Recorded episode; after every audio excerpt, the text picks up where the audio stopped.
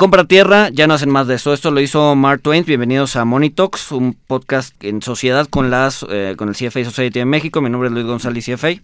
Mi nombre es Walter Buchanan, CFA, y como ya lo comentó Luis, vamos a estar hablando eh, no solo de tierra, más específico de, de real estate. Tenemos un invitado experto en el tema, es Jorge Combe. Él es ex managing director de la división de banca de inversión de Goldman Sachs. Estuvo de 2010 a 2017 en México y pues bueno, ha, tenido una trayectoria en, distintos bancos como Merrill Lynch. También trabajó en GP Investments de 2008 a 2009, una de las principales firmas brasileñas de private equity. Y también trabajó en Credit Suisse como asociado en el grupo de Equity Capital Markets, donde participó en más de 20 ofertas de capital para empresas latinoamericanas. Jorge Combe obtuvo un MBA en la Escuela de Negocios de Wharton en la Universidad de Pensilvania y una licenciatura en Ciencias Económicas del Instituto Tecnológico Autónomo de México. Además tiene su firma eh, DD3 Capital Partners que se especializan, una de sus especialidades es justamente real estate. Comenzamos.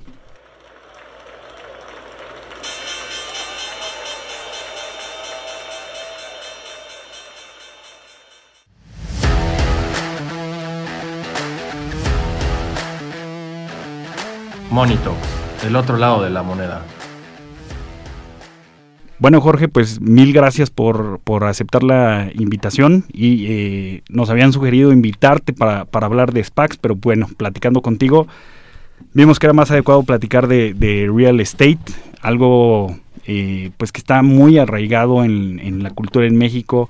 La gente cuando, cuando quiere invertir, pues inmediatamente eh, nos lo dicen nuestros papás, nuestros abuelos, este, pues compra ladrillos, ¿no? Sí, no, el, mexicano nace con dos cosas en la cabeza, dólares y ladrillos. ¿no? Cuando busca seguridad, ¿no? Totalmente de acuerdo. Bueno, al revés, ¿no? Yo creo que primero, muchísimas gracias por la invitación. Como, como dices, esto nace de una sugerencia que hace ahí un usuario de Twitter por la introducción. Entonces, muchísimas gracias por la, por la invitación y también por este usuario que, que, pensó que hacía sentido que nos, que nos conociéramos y que habláramos, como tú dices, originalmente para hablar de SPACs, pero creo que de real estate puede estar muy interesante. Podemos cubrir varios temas. Sí, eh, y bueno Jorge, eh, querías, querías comenzar este tema eh, pues con, una pequeña discusión o con una pequeña charla de, por qué es importante invertir para las personas, ¿no? Hoy, en día pues, nos venden mucho lo de la libertad financiera, también hoy en día pues están de moda muchísimas empresas dudosas, scams que, que prometen riqueza rápida, dadas las condiciones de los mercados, en 2020 y 2021, pues mucha gente quiso invertir para, para tratar de capturar rendimientos extraordinarios, para tratar de conseguir la riqueza rápida. Eh, pero bueno, Jorge, si nos puedes decir, eh, si, si, puedes comenzar tú, para, para ti, eh, por qué la gente debería de invertir o por qué invertir debería de, de, estar en sus cabezas, los que tienen la posibilidad, claro. Claro, traigo ahorita el tema muy, muy clavado y traigo ahorita un libro que leí hace poco que transformó un poco la manera en la que estoy pensando de cómo deberíamos de ver y afrontar la vida para las inversiones. Y no sé si ya leyeron el libro de Thomas Piketty, del Capital en el siglo XXI. Y al final lo que Thomas Piketty termina diciendo es, si tú ves que el GDP de, un país crece en el largo plazo, y él se va, se remonta atrás en la historia para ver lo que ha pasado desde, desde en todos los siglos, ¿no? Los últimos 20 siglos, de cuánto ha crecido a nivel mundial desde Europa, que es donde se tiene más información, pero también más recientemente por los últimos dos siglos. Y lo que dice Thomas Piketty es, si tú ves periodos largos de tiempo, normalmente el GDP crece a razón del 2 o el 3%, pero cuando tú ves los retornos que tiene el capital, pues están creciendo, al, o, el, o, el, ROE que tiene un proyecto traes entre el 5 y el 15.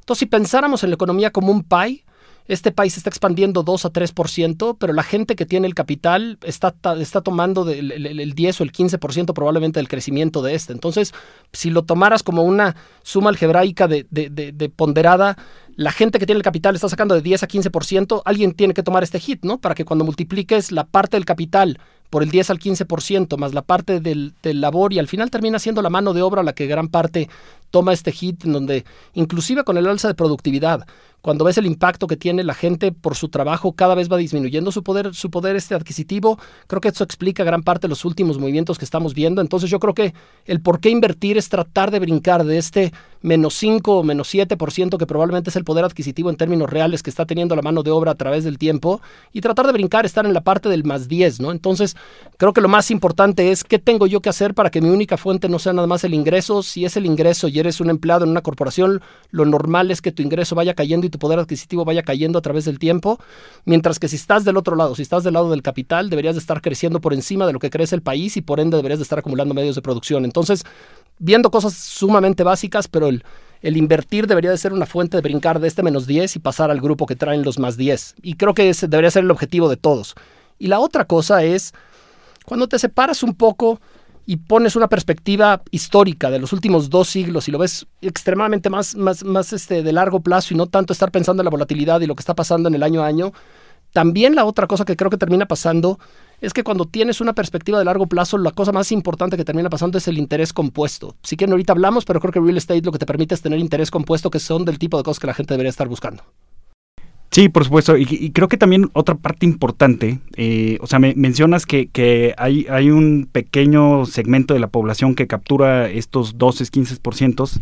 Eh, ellos capturan este 12-15% porque pues, finalmente eh, ponen, skin in the game, digo, vía capital, y sí, hay, hay todo un movimiento de, de equidad, de inequidad, pero también yo creo que eh, invertir tiene mucho que ver eh, pues con, con, el conocimiento, pero también mucho con las emociones, cómo estamos programados para sobrevivir. Pero lo que, lo que quiero tocar y lo que me parece muy importante del de, el tema de invertir es que la, la inversión permite la, innovación, porque lo que tú decías, si vemos el crecimiento de las bolsas, pues una parte viene de la productividad, otra parte eh, viene de la tecnología, pero otra parte muy importante viene del componente de reinversión. ¿Qué significa? Pues que, que como compañías producen de más, eh, gente tiene eh, más dinero que no lo van a repartir todo en dividendos, pues terminan, ese dinero se termina reinvirtiendo en empresas nuevas, en nuevos modelos de negocio, que a lo mejor muchos van a tronar, pero vas a tener olas de innovación que van a cambiar el mundo, eh, como eh, pues sucedió en la burbuja.com, que de ahí salieron muchísimas empresas que hoy cambiaron nuestra vida, como eh, Google, Amazon, PayPal y muchas más. Entonces creo que este proceso de, invertir, digo, no todos tenemos que invertir en, venture capital o estas cosas, pero, pero entre el, capital se va acomodando de una forma eficiente, pues tiene que terminar una parte de ese capital reinvirtiendo en, en nuevas empresas, en nuevos modelos que nos permitan seguir avanzando como sociedad. Totalmente de acuerdo, pero yo creo que más importante que estar tremendo el mercado, yo creo que si la gente trata de hacer trading o trata de hacer timing del mercado, la probabilidad de que pierdan es altísima, ¿no? Ah, sí, por supuesto. El mercado es muy difícil y justamente por cómo nos guiamos por las emociones, vas a vender cuando crees que ya subió, vas a vender demasiado pronto y vas a, y vas a tomar las pérdidas cuando ya perdiste muchísimo. Casi todo es un juego mental, en ese sentido no estamos preparados para invertir en el corto plazo la mayoría de la gente y por eso la gente que intenta hacer day trading, prácticamente todos están fuera en menos de seis meses o en menos de un año, donde tienen, están limpiados completamente. Gran parte de lo que ha pasado con Robin Hood el último año y se termina volviendo más en un casino o en impulsos de, vía casino que en realmente de inversión. Y me parece que aquí, digo, dándole entrada al tema, el real estate creo que resuelve par de estas cosas. Primero, es un activo de largo plazo. Segundo, por su naturaleza y dado que tienen apreciaciones en, términos reales o cuando menos perseveran contra la inflación, me parece que también esto al conservar su, su valor a través del tiempo te permite que puedas tú estar reinvirtiendo y segundo, los retornos que te dan para casi todos los activos deberían de ser en términos reales. Entonces, la disciplina que te están llevando a que tienes que estar comprando y tienes que estar invirtiendo en ladrillos. Y la segunda cosa, donde es un activo que no es monetizable, porque si compro yo 2.000 acciones de Facebook, probablemente tomo utilidad y puedo vender 200 o puedo vender 100 o lo que fuera, pero yo puedo fraccionalizarlo. Entonces la otra cosa buena que da el real estate es que ya que lo compraste es muy difícil de fraccionalizar y entonces estás invertido y te obliga a estar invertido. Creo que el real estate, como si lo viéramos como bajo este ejemplo que estamos ahorita hablando, Walter, creo que te permite el cuidar o el mitigar algo de estos vallas que tenemos y de estos problemas que tenemos mentales para poder, para poder invertir. Uno de ellos sigue siendo que tomas utilidades muy pronto y dejas correr las pérdidas. Creo que el real estate te, te limita un poco en eso. Y creo que lo segundo que también es muy importante es que el real estate lo que te permite es que te da disciplina donde tienes que estar invirtiendo, sobre todo si lo sacaste vía una hipoteca, porque tienes que estar haciendo el pago de la hipoteca, entonces minimizas otros gastos y priorizas lo que tienes que invertir dentro del real estate. Oye, Jorge, eso, eso, que, eso que dices me lleva a una pregunta que, o sea, como que dependiendo del analista es la opinión. Cuando yo compro mi casa para habitarla, ¿eso es una inversión o no? creo que aquí esto se puede abrir en muchísimas cosas, Luis. Podríamos ver qué es, qué es inversión dentro del real estate. Y yo creo que partiendo de la base de una definición de qué es invertir, me parece que invertir es cualquier tipo de activo donde yo pueda poner, eh, que, donde mediante la compra del activo yo puedo preservar el valor o incrementar su valor.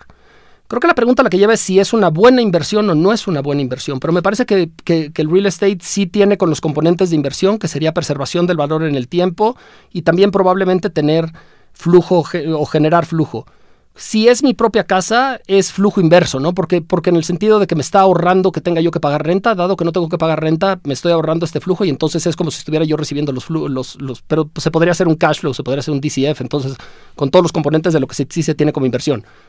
Ahora, ¿es buena inversión? Esa es una pregunta más, más, más fuerte, más difícil de, de, contestar y depende de la zona y depende de dónde lo estás haciendo. Si compraste algo este, muy grande, un poco líquido, a lo mejor no es tan buena inversión como si compraste algo que es estudios de 30 metros donde es muchísimo más fácil el, poderles generar un flujo o poderlos este, estar, estar monetizando. Entonces ahí ya entramos y podemos partir. Primero, si quieren, entramos a, todos los tipos de real estate y luego nos podemos enfocar en residencial, digo comercial, para entrar muy rápido y voy a tratar de ser lo más breve posible, pero en comercial, normalmente tanto comercial como oficinas como industrial, se llama que es para los inversionistas institucionales. Es muy difícil para la gente normal el tener acceso a esto, a menos de que fuera a través de las fibras, pero es muy difícil que yo pueda comprar un edificio de oficinas o un parque industrial por los montos que se necesitan y los tickets que se necesitan. Además que con las fibras tienes el problema que mencionabas, que pues está fraccionado y si ves que, ya ganaste, en, tú pensabas en una inversión a 10 años y viste que los primeros 6 meses pues, te fue muy bien y subió 10%, pues tienes la tentación de, venderlo y hacerlo líquido, ¿no? Que, es un cuchillo de doble filo, o sea, es una, es una ventaja ante emergencias, pero es una desventaja hablando conductualmente y emocionalmente. Totalmente de acuerdo. La, y el, yo pondría en un segundo bucket el residencial, residencial y comprar departamentos. Y como tú decías a la apertura, Luis, yo creo que la gente, los mexicanos en especial, traemos grabado el real estate. Y para el real estate siempre estamos pensando, como hay tan pocas oportunidades de inversión, es un, en México estamos en un país donde hay muy pocas oportunidades cuando lo comparas con otras partes del mundo, la profundidad que hay en el mercado accionario de, de empresas domésticas o la profundidad que hay de empresas que hayan emitido deuda es una fracción de lo que hay en Brasil o en países desarrollados como Estados Unidos o como Europa. Y también esta limitante que tenemos del número de empresas en donde se puede invertir, creo que es lo que hace que, la inversión dentro de residencial esté grabada en todas las personas y las personas en cuanto tienen algo de capital para poder invertir, luego, luego piensen en que pueden hacerlo vía un departamento. La última manera de invertir sería vía tierra. Yo diría que tierra es probablemente, puede ser de las maneras especulativas y más rentables de poder invertir no es para cualquiera, la tierra tiene temas de que tienes que cuidarla, de, tanto de invasiones, tienes que ver el uso de suelo, se permite para que, digo, se presta para que pueda ser este producto de fraude en donde te digan que tiene algún tipo de uso de suelo que después no lo puedas obtener cualquier tipo de factibilidad. Yo creo que no es para todos, pero la tierra puede ser extremadamente rentable también para invertir si tienes un periodo de, de plazo un poquito más largo y después le das algún tipo de uso.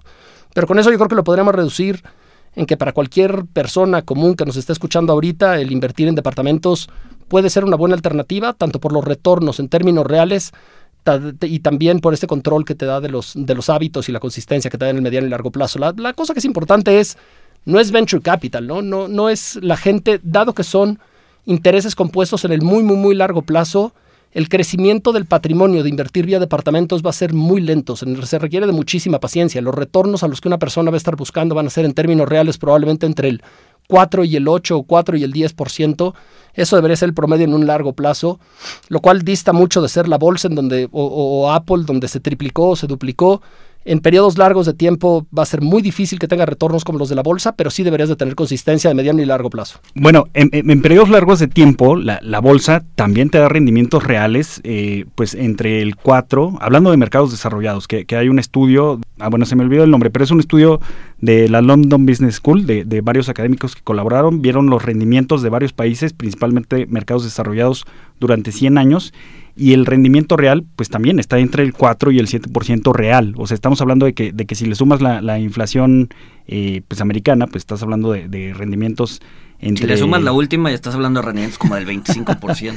bueno, la última, pero o sea, si le sumas, vamos a pensar, 4 puntos de inflación, pues estás, estás hablando de rendimientos entre el 8 y el, y el 12, 13%, ¿no? Nominales. Sí, claro, no. A ver, eh, quería eh, regresar un poquito a lo que decías de invertir en departamentos, porque muchas veces también está este misconception de, ok, me compro el departamento, con la renta se va pagando solo y voy generando, generando un stock de departamentos, pero la verdad es que también tiene cierto, o sea, sí te quita tiempo, ¿no? Y hay muchas cosas que no tienes que no tienes considerada cuando justamente haces un plan de comprar departamentos, ¿no? Comprar probablemente el seguro de la casa. La verdad es que los departamentos que rentas generalmente te los dejan, eh, pues pues sí, te los dejan golpeados, entonces tienes que estarle metiendo más mantenimiento a que si sea tu propio departamento, que lo tienes más cuidado. Entonces, hay un costo, hay un drag de tener departamentos rentados, ¿no? Entonces, ¿cómo factorizas eso al interior de, una posible eh, inversión en departamentos? ¿Qué tanto te cuesta? Esa es una. Y dos, hay como hay, hay empresas eh, que, que, o sea, que son como club de rentas en donde tú metes tu departamento y ellos te lo manejan, ellos hacen todo, tú te deslindas eh, y te cobran una fracción del flujo del departamento. ¿Qué tan, qué tan, o sea, qué tanto recomiendas entrar a ese tipo de, de, de empresas? Yo creo que yendo una por una, Luis, yo creo que el primero y haciendo algunos cálculos básicos, en general cuando compras un departamento para rentarlo, deberías de estar asumiendo que te debe de estar dejando un flujo que va a estar entre el 4 y el 8%. Entonces, si compro un departamento que vale un millón de pesos, esto me debería de estar dejando al año entre 40 mil y 80 mil pesos, lo cual son rentas de 3 mil a 7 mil pesos al, al, mes por cada, por cada millón de pesos. Más o menos ese es el rango de, que, hay en México. Si te vas a zonas de Polanco, estás hablando de la parte baja de esto, estás hablando de 3, 4%. Si te vas a zonas, departamentos pequeños en la Roma o en la Juárez o donde hay alta demanda por parte de estudiantes, probablemente estés en los 7, 8%. La manera en la que debería de funcionar es que de este 3, 4 o 7, 8% en la parte alta del rango deberías de estar haciendo como si fuera un hotel. Normalmente los hoteles lo que tienen es un budget en donde están guardando un porcentaje de las ventas y lo están guardando para mantenimiento y para CAPEX. El problema, y regresando a los temas que tenemos de todas las, de, todas las, las, los, este, las tentaciones que te crea tener el dinero, es que en cuanto recibo yo mi renta el 7-8%, inmediatamente se va, porque lo, lo, convierto en gasto. Entonces, yo creo que no hay nadie que tenga departamentos que diga, sí, voy a crear aquí una cuenta de reserva para que en esta cuenta de reserva yo esté metiendo el mantenimiento cualquier bien inmueble lo tienes que estar manteniendo. Igual los edificios de oficina tienen ahí su reserva de, para, para, mantenimiento, igual que los hoteles. El problema de los departamentos es que como los estás administrando tú en lo personal, la gente confunde en que el 100% del flujo es un free cash flow o, que debería ser utilidad, cuando en realidad deberías de estar creando una cuenta de reserva. Es normal que te lo, que te lo dejen hasta cierto punto, obviamente, no estamos aquí hablando de nada, pero que con el uso se vaya maltratando, se vaya deteriorando la condición del departamento, debería haber una cuota que yo estimo que debería ser entre el 1 y el 1,5% del valor del departamento que deberías estar guardando para reinvertir. Que, que también deberías de tomar en cuenta periodos de, desocupación, ¿no? Que son un poquito costos invisibles. También, y, y, pero lo que está cambiando ahorita, Walter, que me parece que aquí es uno de los usos que tiene la tecnología mediante todas las empresas fintech y proptech que están surgiendo ahora, porque toda la gente quiere invertir en, departamentos, pero poca gente quiere tener el costo, y por costo significa el tiempo y la inversión que le tengo que estar yo dedicando y el dolor de cabeza y el real estate mental que me va a estar consumiendo el manejar este departamento. Le rompieron la cocina y entonces ya te restó de tu tiempo, aparte de la, de la, pérdida monetaria, ¿no? De tu tiempo, no de te pagó a tiempo también. No te pagó a tiempo, el cómo le estás haciendo el screening a esta persona, si es sujeta a crédito o no es sujeta a crédito. Entonces, creo que todos estos tipos de manejadores profesionales, y hay varios que están saliendo ahorita en, México que, que, tanto te lo pueden dar para corto plazo como para largo plazo, me parece que te solucionan gran parte de estos problemas.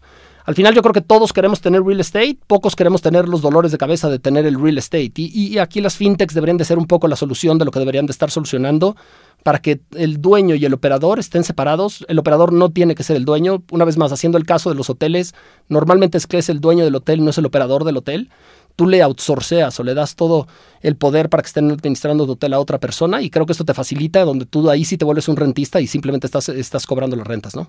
Oye, mencionaste algo súper importante, que cuando la gente eh, tiene los departamentos y, ok, los renta, tiene un buen inquilino, está recolectando las rentas, eh, mencionaste el problema pues, de, que no provisionan para el mantenimiento y todo esto, pero también mencionaste, eh, que creo que es un problema, que, que, pues esto lo toman como flujo para gastos y se lo gastan para su estilo de vida o lo que sea.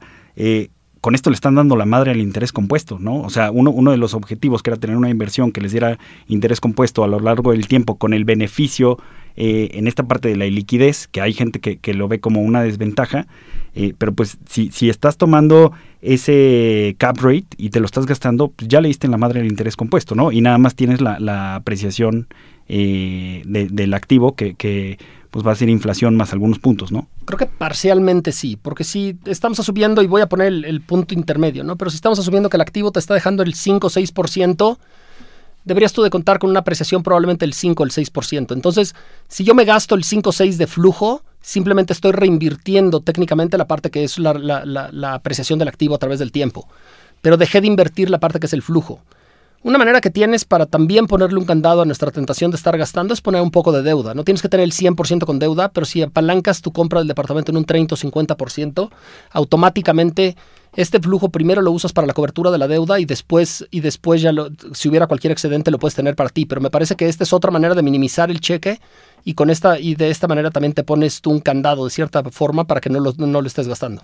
Si, si las rentas están al 7-8%, ¿cuál debería, y, y, estás pensando en apalancar un 30, 40, hasta 50% para optimizar el tema de los flujos, ¿hasta qué nivel de tasa eh, es sensato apalancarte eh, con, con, estas compras de real estate?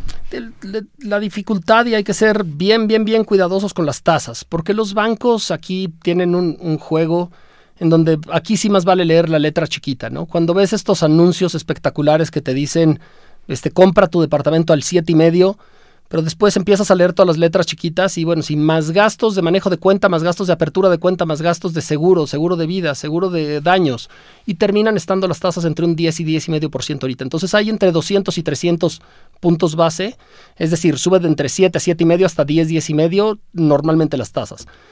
El, dado, dado, que las tasas son entre el 7 y el 10, yo recomendaría que si se está haciendo como inversión se tome entre un 30 o máximo 50% de apalancamiento. Debería ser nada más para poder expandir y también para poder cuidar el que no tengas la tentación de gastarte el dinero.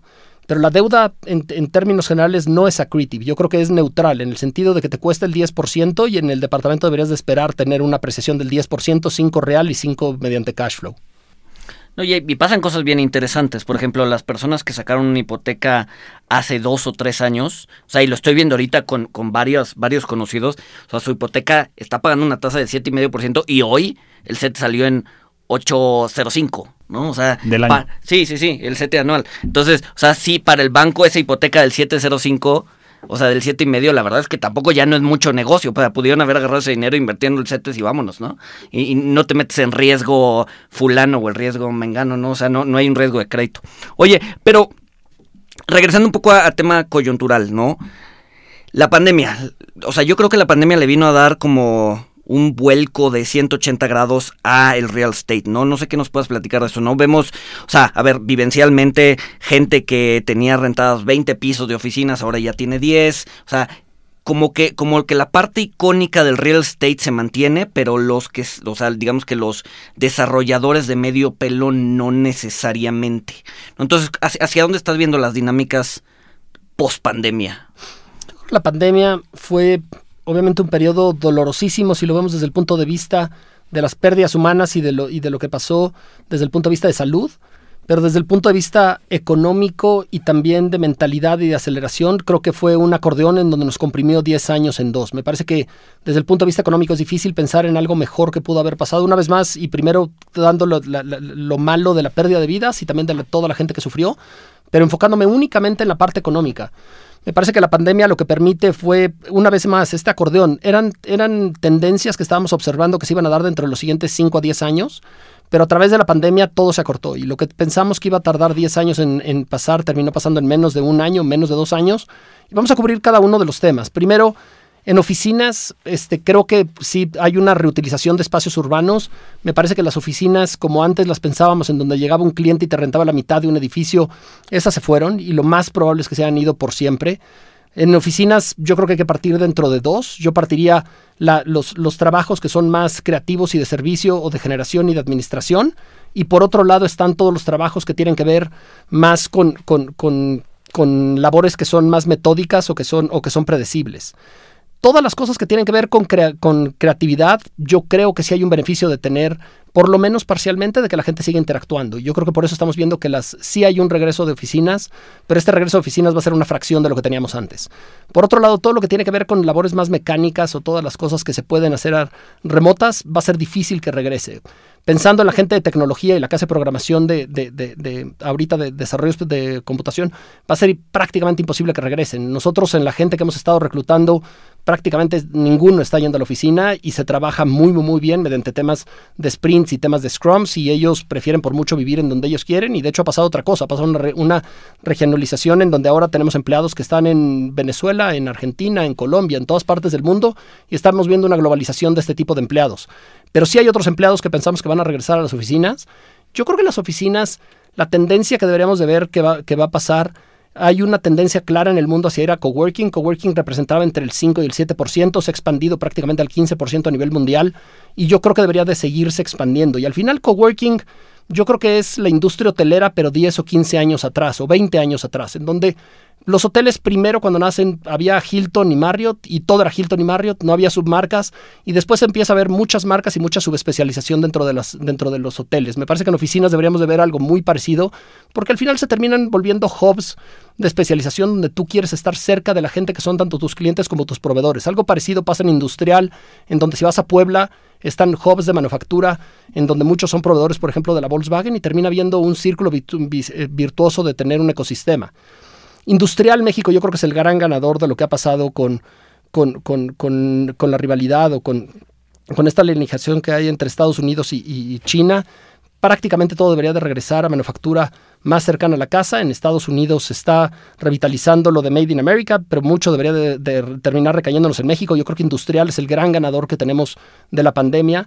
Y también con, ahorita con los costos del petróleo y el alza que está habiendo del lanzamiento, o perdón, de mandar del freight, de mandar cualquier tipo de producto, me parece que México debería de ser el gran ganador. Si lo podemos esto explotar un poco con, precios del gas un poco más baratos. Esto debería ser el gran, gran, gran ganador. Y por último, comercio. Estamos viendo que se está revitalizando los centros comerciales, en donde los centros comerciales antes eran centros comerciales grandes, muchos anclados por, un, por, por, una tienda ancla, pero después tenían 200, 300 inquilinos. Me parece que ese modelo está completamente fuera de lo que es una realidad de hoy. Las realidades de hoy están siendo donde tienes muchas subanclas donde, y mucho basado en entretenimiento, donde la gente ahora lo que está buscando son experiencias fuera de su casa y tratar de tener entretenimiento. Y creo que la pandemia volvió a acelerar esto. Y por último, regresando a residencial y viendo las tendencias que hay a nivel mundial, pues las, las ciudades cuando vemos los ochentas se expandieron de manera, de, de manera hacia los suburbios. La gente quería, bajo esta promesa, sobre todo empezó en Estados Unidos, pero bajo esta promesa de poder vivir en una casa con alberca, con un grill, pero a dos horas de la ciudad, porque cuando te vas a comprar la casa tienes un impulso en donde crees que vas a estar utilizando la alberca, crees que vas a estar utilizando el grill, pero luego la gente en Los Ángeles está dos horas para llegar a su trabajo, dos horas para regresar a su trabajo y lo último que quieren es ponerse a hacer un, un grill o ponerse a meter a la alberca, ¿no?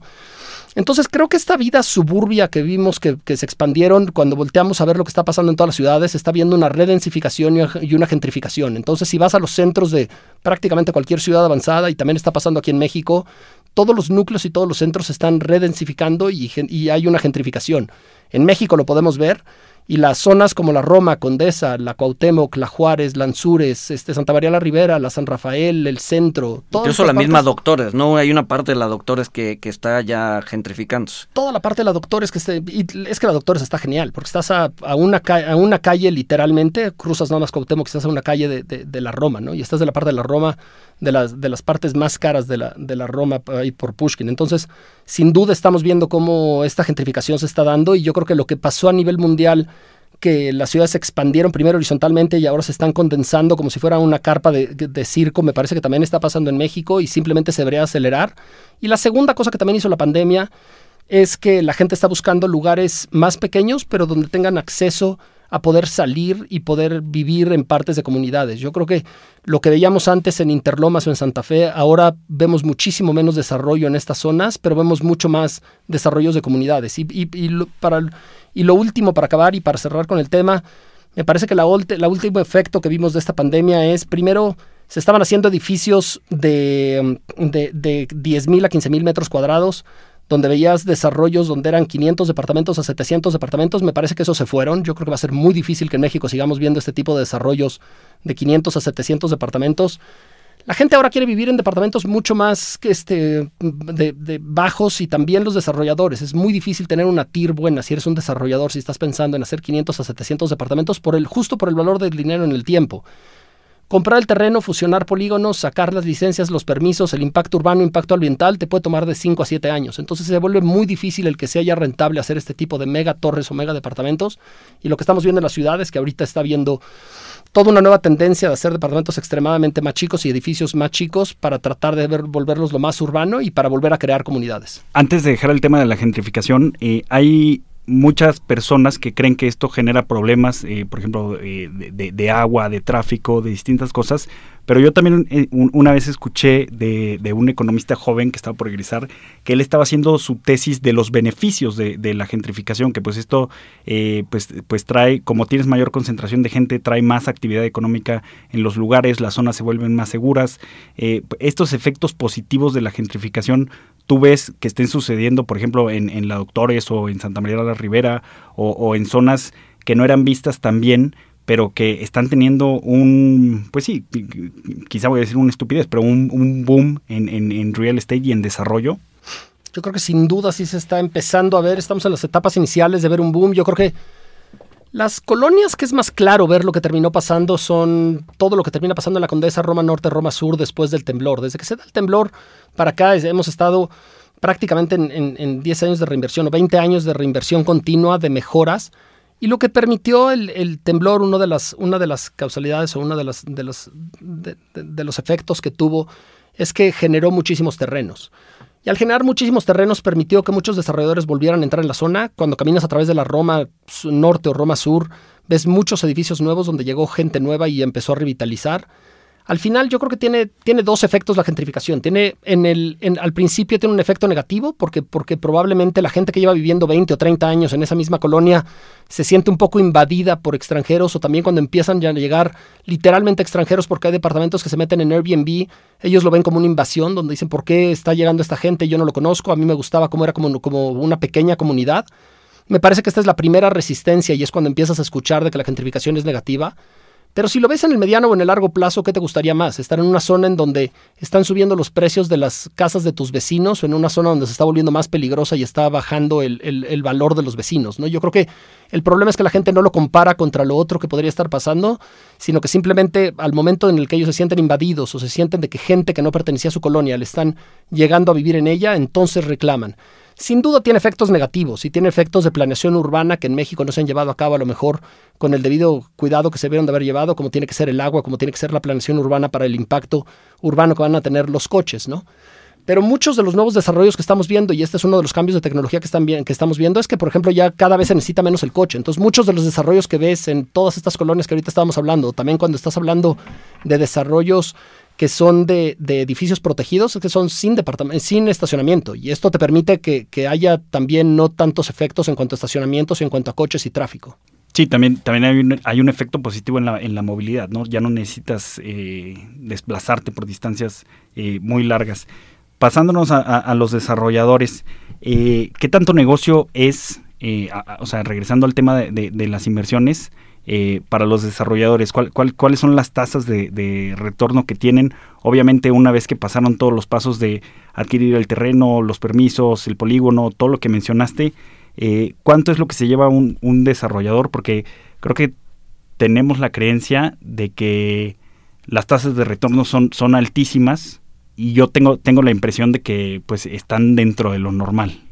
Yo creo que ahorita traemos un periodo que ha sido también probablemente el peor periodo para los desarrolladores. 2018, con el cambio de gobierno federal, primero se detienen un poco las inversiones, posteriormente el gobierno local empieza a revisar todos los permisos y licencias y eso también paraliza durante el 2019 mucho de la construcción que estaba viendo y 2020 y 2021 tienes la pandemia. Entonces, yo creo que no ha habido un periodo como este, como el reciente, donde el 2018, 19, 20, 21 siempre los desarrolladores han tenido problemas, sobre todo hablando de lo que ha pasado en la Ciudad de México.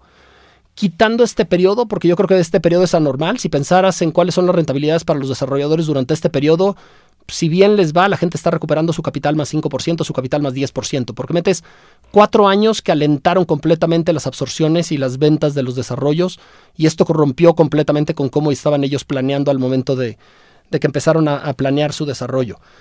Pero pensando en cómo deberían de ser los retornos para desarrolladores, para desarrollos muy grandes, estoy hablando de desarrollos que tienen de 250 300 unidades o más, Un desarrollo de este tamaño te puede tomar entre 5 y 7 años, probablemente inclusive más, desde que empiezas a hacer la fusión de los predios y la compra de los terrenos. El retorno que deberían de estar obteniendo los desarrolladores van de un 10 a 15%, nada más que cuando lo compones a través del tiempo, sobre el equity de ellos termina siendo probablemente este, tres veces, o entre dos, dos y media veces o inclusive tres veces su capital. Y ahí es donde parece que es muy buen retorno, porque por cada 100 pesos que invirtieron terminan sacando 250 o 300 pesos, pero cuando son por periodos tan largos de tiempo, ya no son retornos tan altos como la gente pensaría. Después están los desarrolladores regionales o los desarrolladores de, colonias. Me parece que estos desarrollos cuando van de los 20 o los 50 departamentos hasta los 100 o 150 departamentos. Estos desarrollos tienden a durar entre 3 a 5 años, desde la compra del terreno hasta que salen a la venta y probablemente terminan con las, con las absorciones. Estos desarrolladores en tiempos normales están buscando retornos o deberían de tener retornos que van de los, de los 12 a los 20%. Y por último están los desarrolladores más pequeños, en donde los desarrolladores más pequeños también internalizan gran parte de los costos, entonces muchos de los costos de gestoría, de arquitectura, los terminan haciendo el mismo manager del desarrollo. Y esto te permite que los desarrolladores, cuando los desarrollos cuando son de 3 o 5 viviendas, inclusive hasta 20, terminen teniendo tiers que van de los 20 a los 40%. Porque le meten muy poco y a veces Simplemente con preventas pueden fondear gran parte de los desarrollos, pero una vez más, estos son desarrollos donde se cuenta nada más con tres o cuatro o cinco departamentos, inclusive hasta 20, entonces una manera un poco más artesanal de, de, hacerlo, ¿no? Sí, es, es, el outlier, no es la, no es la regla. Claro, pero bueno, a ver, y como y si yo quisiera ser un desarrollador pequeño, asumiendo que tengo el know-how, que, o sea, dices, ok, con las preventas puedo fondear gran parte, pero ¿qué más? Más bien, sin, sin asumir que tengo el know-how, ¿qué necesito para ser un desarrollador? ¿No? O sea, supongo que tengo el capital, ¿qué tengo que, qué tengo que hacer? ¿No? O sea, contratar un arquitecto, un maestro de obras. O sea, yo no tengo idea de cómo levantar un edificio. ¿Qué necesito hacer? No, no, yo te diría que no te metas. Básicamente. Perdón la, No, no, no, no, no, pero... no, pero, pero es que sí, mucha gente, o sea, he conocido mucha gente que dice, bueno, tengo el capital, pues obviamente tengo rendimientos altos, pues le voy a meter y terminan teniendo, pues haciendo porquerías, ¿no? Entonces, ¿por qué? O sea, ¿qué es lo que, qué es lo que realmente necesitas para llevar un proyecto a cabo bien? Es es completamente todo un oficio en donde lo que nosotros vemos, nosotros en DD360 hemos fondeado más de 150 desarrollos. Tenemos en muchas zonas el 30 y 40% de market share de, con, con, desarrolladores. Nunca trabajamos con desarrolladores que es por primera vez. Toda la gente que trae todos estos sueños románticos, exactamente como tú lo acabas de decir, de quiero ser desarrollador, acabo de contratar al mejor arquitecto y mira cómo está mi desarrollo, nunca los hemos fondeado y afortunadamente porque la probabilidad de éxito es relativamente baja. Es una muy parecida a trading, es una industria o es un oficio que en el primero vas a pagar tu, tu, educación, ¿no? Entonces, la, y, la educación es que vas a perder prácticamente todo tu capital, lo que pongas casi seguro. Y, puedes perder por varias cosas, pero sobre todo la gente pierde porque no controla los costos. Y los costos es muy difícil que los puedas controlar porque se te sale de las manos, sobre todo con los, con los contractors que tienes, y a menos que tengas algo negociado a precio alzado, la probabilidad de que termine costándote. Y digo, para no ir tan lejos, si quieres remodelar tu casa, te dicen dos frases, ¿no? Te va a costar el doble y el doble de tiempo. Entonces imagínate cuando es un desarrollo simplemente que exponencias todo tipo de problemas.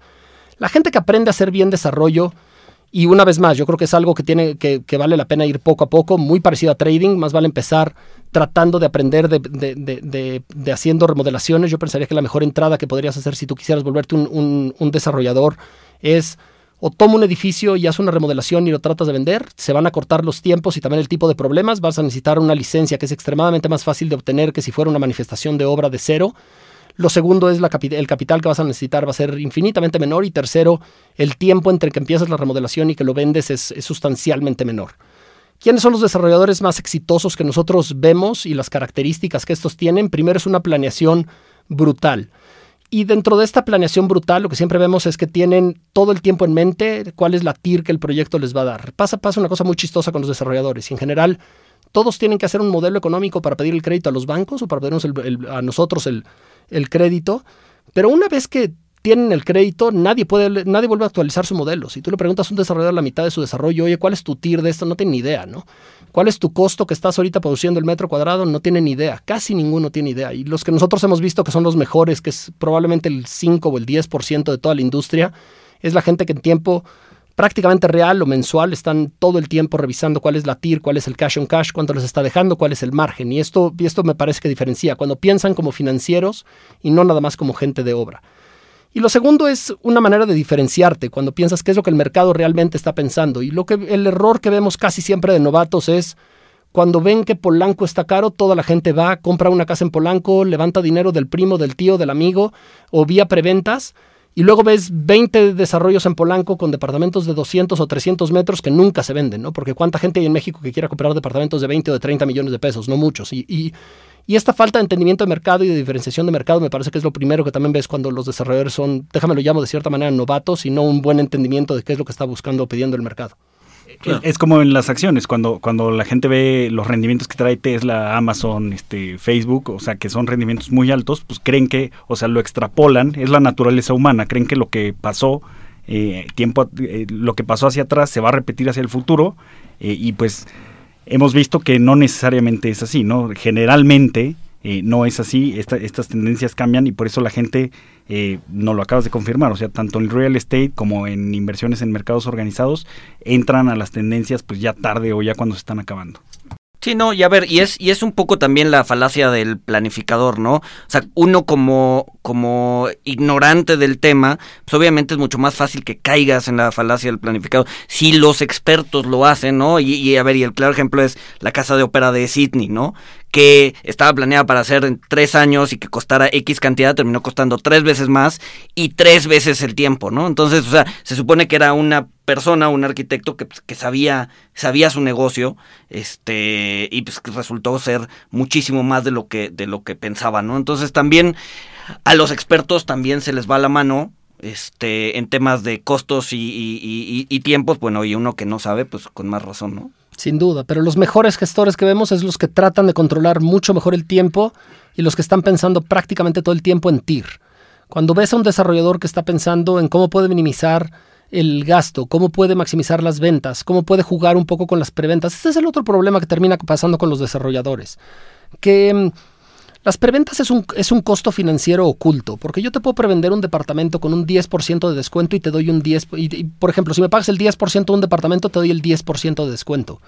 El costo es altísimo, porque por un departamento que vale 100 pesos, te lo vendo en 90 y tú nada más me pagaste 10 ahorita para asegurarlo. Realmente tú estás duplicando tu dinero, ¿no? Porque, pero el desarrollador no lo ve así. De hecho, ni siquiera entiende. Pero si pasaras esto a Excel, si es un desarrollo a tres años, estás ganando el treinta y tantos por ciento o el 27 compuesto por ciento. Es un financiamiento al 27 por ciento para el desarrollador, pero él nunca lo ve, porque lo único que nos dice es, bueno, pero nada más le di un 10 por ciento de descuento. Sí, pero nada más recibiste el 10, entonces realmente por 10 perdiste, él va a recibir sus 10 de vuelta más 10 de utilidad, ¿no? Y esto, estas matemáticas que, son relativamente básicas, me parece que son los más errores de novatos que terminamos viendo. Nosotros creamos una calculadora de preventas para justamente los desarrolladores porque no nos creían la tasa implícita que era de, de, de las preventas. Nuestra competencia principal, nosotros lo que empezamos dando eran créditos subordinados o créditos de mezanín. Desde entonces hemos dado más de 100 o 120 créditos subordinados. Tenemos prácticamente 40% de market share en todo México con esos créditos subordinados. Y nuestra competencia eran las preventas o las aportaciones de terrenos. Y nos decían, ¿para qué te voy a tomar un crédito al 16 si es mucho más barato si puedo prevender? Ve, ve, ve qué fregón soy porque puedo prevender con el 10 y el 10. Puta, sí, no eres fregón, estás, estás financiándote implícitamente una tasa del 27 y luego se sorprendían cuando ya no tenían nada de margen hasta el final, pues obviamente no, si te estuviste financiando al 27 o al 30% y ahorita estábamos hablando de que el ROE que tienen los proyectos son entre 15 y 20%, entonces te resta, ¿no? Entonces siempre es buscar maneras de financiarte que estén por debajo de tu costo de capital o de tu retorno esperado. Pero ese financiamiento crece por el tema de la plusvalía, o sea, porque ellos están dejando en la mesa la plusvalía de esos tres o cuatro años de construcción, o por qué, por qué están dejando dinero en la mesa. No, dejan, de, lo, lo, único que ahorita resolví fue para, para cuál es la, la fórmula de la TIR, ¿no? Y, y, y, como piden tan poco enganche, uh -huh. pero el descuento está, está calculado sobre una totalidad, entonces yo te estoy haciendo un descuento sobre dinero que ni siquiera me diste. Y por eso, y eso es lo que termina llevando a que los, los retornos para las preventas terminan siendo sustancialmente altas. Ahora, no estoy diciendo que las preventas sean para todos. De hecho, son bastante riesgosas y lo hemos visto ahorita a través del tiempo, porque si el desarrollador vuela o quiebra, es completamente un crédito que tienes unsecured o, o, o, te tienes que ir a formar a la fila detrás del banco que normalmente va a tener una hipoteca. Entonces, no son para todos pero me parece que preventa sí puede ser una oportunidad para tener primero este interés compuesto en los 20 o 25% para posteriormente tener el departamento, pero tener un precio de entrada más bajo y que te permita, de lo que estábamos hablando al principio, que, tu retorno en vez de que sea del 3 al 8, pues, esté entre los 8 o 10%. Conociendo el, debido riesgo. Claro, que no toda la gente puede aguantar eh, eh, esos riesgos, ¿no? Oye, Jorge, y antes de que, de que se nos termine el tiempo, ¿cuál es tu opinión sobre, sobre las plataformas de crowdfunding para invertir en, real estate vía deuda, vía copropiedad, vía financiamiento? Yo creo que lo que tenemos ahorita son intentos que todavía no están perfeccionados. Hacia el futuro me parece que prácticamente todo lo que está pasando con Web3 debería de cambiar la manera en la que invertimos. En todo, no solamente en real estate. La manera, y, y Web3 es una manera de hacer crowdfunding vía las DAOs, ¿no? Yo creo que ahorita crowdfunding no funciona, por lo menos en la manera en la que está actualmente, y por eso no ha despegado en México. De hecho, en ninguna parte ha despegado. Cuando ves crowdfunding como porcentaje del tamaño total de mercado, es prácticamente inexistente. El problema que tiene crowdfunding es que son fees por encima de fees, ¿no? Entonces el que maneja el crowdfunding te cobra fees, el desarrollador cobra fees, entonces cuando empiezas, son como los fondos de fondos en, inversiones, ¿no? Cuando empiezas a ver la cantidad de fees que se están quedando y por eso comprar un ETF del, del, SP termina siendo prácticamente, casi siempre mejor que tener un fondo que es activamente manejado. Yo te diría es prácticamente lo mismo aquí. El comprar con cualquier desarrollador un departamento termina siendo mejor que crowdfunding cuando ves todos los costos asociados. Ahora, el problema que tienes es que la gente que invierte en crowdfunding a lo mejor está invirtiendo 20 mil a 100 mil, 20 mil a 200 mil pesos, lo cual se vuelve muy difícil que con esa cantidad tú puedas tener acceso a alguna oportunidad de inversión.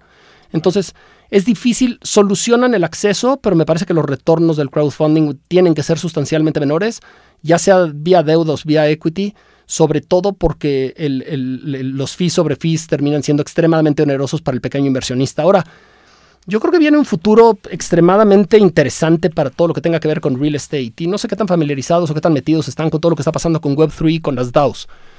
Pero las DAOs son organizaciones descentralizadas y las DAOs al final deberían de ser una manera de organizarse, son como cooperativas.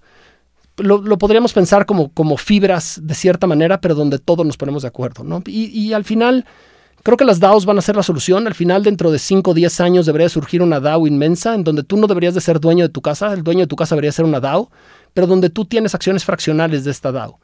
Porque al final lo que termina pasando es casi siempre el patrimonio de una persona, el 100% del patrimonio de una persona está puesto nada más en una vivienda. Desde el punto de vista de diversificación tampoco hace ningún sentido. No, 100%, concentrado, sí, claro. Si esa colonia sube, te va genial. Si esa colonia se vuelve más peligrosa o baja, te va de la patada. Y el 100% no solamente eso, sino que tienes una hipoteca. Es gran parte de lo que ha pasado con las casas Infonavit, en donde ha sido un desastre desde el punto de vista de política este, de vivienda urbana porque, porque pues, estás haciendo que la gente con menos recursos invierta el 100% de su patrimonio en una vivienda que se deprecian a través del tiempo porque están mal mantenidas, están mal cuidadas y están en zonas suburbanas donde van a bajar de precio. Lo que debería de terminar pasando es que todos deberíamos de, pertenecer a una DAO y esta DAO debería de ser la dueña de gran, parte del real estate residencial en todas partes y al final es como si fuera una fibra en donde tú pagas renta pero también recibes renta, recibes tus dividendos proporcionales y dependiendo de si eres superavitario o deficitario de los puntos que tienes de la DAO es que es si te queda neto dinero o si te falta dinero y tú le pagas a la DAO o si cobras de la DAO. Pero me parece que el futuro es increíble con lo que debería de estar pasando más vía Web3 y vía DAOs que a través de crowdfunding. Una especie de como una hippie digital, algo así, ¿no? Literal. literal. Pero, y, pero manejada descentralizadamente y con las reglas prescritas. Sí, claro. Sí, claro. Que vamos a tener un episodio de, Web 3.0 donde justo con el invitado vamos a tocar ciertos puntos. Eh, que seguro pues eh, esto se va a quedar y va a evolucionar, pero igual pues va a haber eh, destrucción, creación, pues hasta que se vaya filtrando lo mejor. Jorge, ahorita tenemos UDIBonos, o sea, bonos de, de largo plazo los tenemos con una tasa real del 4% o cercana al 4%, eh, se han subido muchísimo. Este, tenemos, eh, bueno, ya comentamos también que, que inversiones, eh, tú mencionabas que pues México el mercado es muy chiquito, hay muy pequeñas empresas, pero la verdad es que ya, o sea, ya puedes, tú lo acabas de comentar también, ya puedes comprar el, el Standard Poor's 500 o puedes comprar todas las acciones del mundo con una operación donde, donde, son miles de empresas, varios sectores que también ya, ya lo mencioné en el estudio eh, el triunfo de los optimistas, eh, pues tienen, tienen rendimientos eh, del 4 a 7% reales. el real estate, tú también ya nos dijiste que los rendimientos reales pues también están de, del 4 al 8%. ¿Cómo, ¿Cómo, diversificaría Jorge eh, su, su, portafolio, o sea, con, con, estos activos? O sea, no day trading, o sea, si, si, sino con, con estos que te, que te acabo de mencionar, eh, diversificarías un poquito o por tu especialidad, pues te, irías all in eh, real estate o si lo conjugarías con las demás con las demás opciones. No, yo digo, yo yo soy un caso a lo mejor atípico, ¿no? Primero por mi aversión al riesgo y segundo por la manera en la que veo las cosas. Entonces yo soy all-in y cuando tengo una convicción yo invierto all-in, pero no soy el promedio de, de, la gente. Yo diría que lo prudencial para una persona debería de ser, uno, intentar tener algún flujo pasivo, algo que, algo que si te pasa y no puedes estar cobrando vía tu trabajo, tengas algo de lo que estás recibiendo algún tipo de flujo el dinero que se tiene vía las Afores va a ser prácticamente nada lo que, lo que te va a regresar. Ya vimos el caso chileno, en donde el caso chileno me parece que se estaba regresando entre el 15 y el 17%, entonces del último sueldo. Entonces una persona que gane 20 mil pesos, si se replica el caso chileno, va a estar recibiendo 3 mil 500 o 4 mil pesos, va a ser imposible. Entonces nadie debería estar pensando que se va a retirar de sus Afores y tú tienes que construir tu propio patrimonio. Entonces yo estaría buscando algún tipo de inversión que me dé un flujo pasivo donde independientemente de que yo esté trabajando o no, esto me esté generando. Y yo creo que esto se reduce, por mi manera, yo estaría invirtiendo 50% en, en, en, en, criptomonedas, 50% en real estate y lo demás invertido en mi negocio. Pero cosas así donde tengo pagos asimétricos, ¿no? Pero más porque yo estoy pensando en el muy, muy largo plazo y cómo se componen las cosas a través del largo plazo. Una vez más, yo no soy el ejemplo probablemente típico de lo que se debería hacer ni, ni, ni algo prudente de lo que se debería hacer pero yo creo que lo prudente es tener diversificación en cuanto a todo. Udibonos no me parece que sea bueno porque me parece que es demasiado bajo, a menos de que tengas 60 o 70 años y no quieras recibir prácticamente nada de volatilidad. Pero yo creo que tener exposición a las bolsas globales, algo de renta fija y algo de real estate diversificado a lo mejor en tercios o en, cuartos, incluyeras cualquier otro tipo, tomar un 10% en criptomonedas o algo así, me parece que debería ser lo prudencial que la gente debería estar buscando pero sobre todo es tratar de generar ingreso pasivo y también ser dueño de algún tipo de empresa de equity, que es lo que te permite tener compounding sin tener la necesidad de venderlo. Y me imagino que va implícito por todo lo que platicamos, o sea que pues si vas a invertir en, en, real estate o en cualquier activo, pues si no eres el experto, pues lo hagas con gente que sí conoce y que sí sabe, ¿no? 100%. Antes de invertir, asesórense, piensen, vean. Cuando las cosas suenan demasiado buenas para ser verdad, normalmente no lo son. Si alguien les promete que les va a pagar 4% al mes, seguramente es un fraude, seguramente les van a robar su dinero. Si yo encuentro una manera de generar 4% al mes, no invitaría a nadie, guardaría ese secreto y me lo quedaría de por vida y no le tendría que decir a nadie. Entonces, siempre piensen en el qué es lo que nos están tratando de, vender y si, no y si no entienden algo, es mucho mejor no hacerlo. De acuerdo. Pues con eso, mil, mil gracias Jorge por, por aceptar nuestra invitación y nos escuchamos el siguiente miércoles. Saludos. Un placer. Gracias a todos. Hi, I'm Mirella. And I'm Fede. Welcome to Boteco Talks, a platform where we have bar style conversations about topics relevant to personal finance and investing. We're two strangers who matched on Bumble and are now friends, figuring out our finances through this podcast. Boteco Talks' aim is to pull back the curtains on these seemingly complex subjects and talk about them as we would with friends at a bar. Every week, we're going to be sharing stories, breaking down ideas, and maybe even challenge some of the assumptions that you may have about personal finance. So join us at Boteco Talks.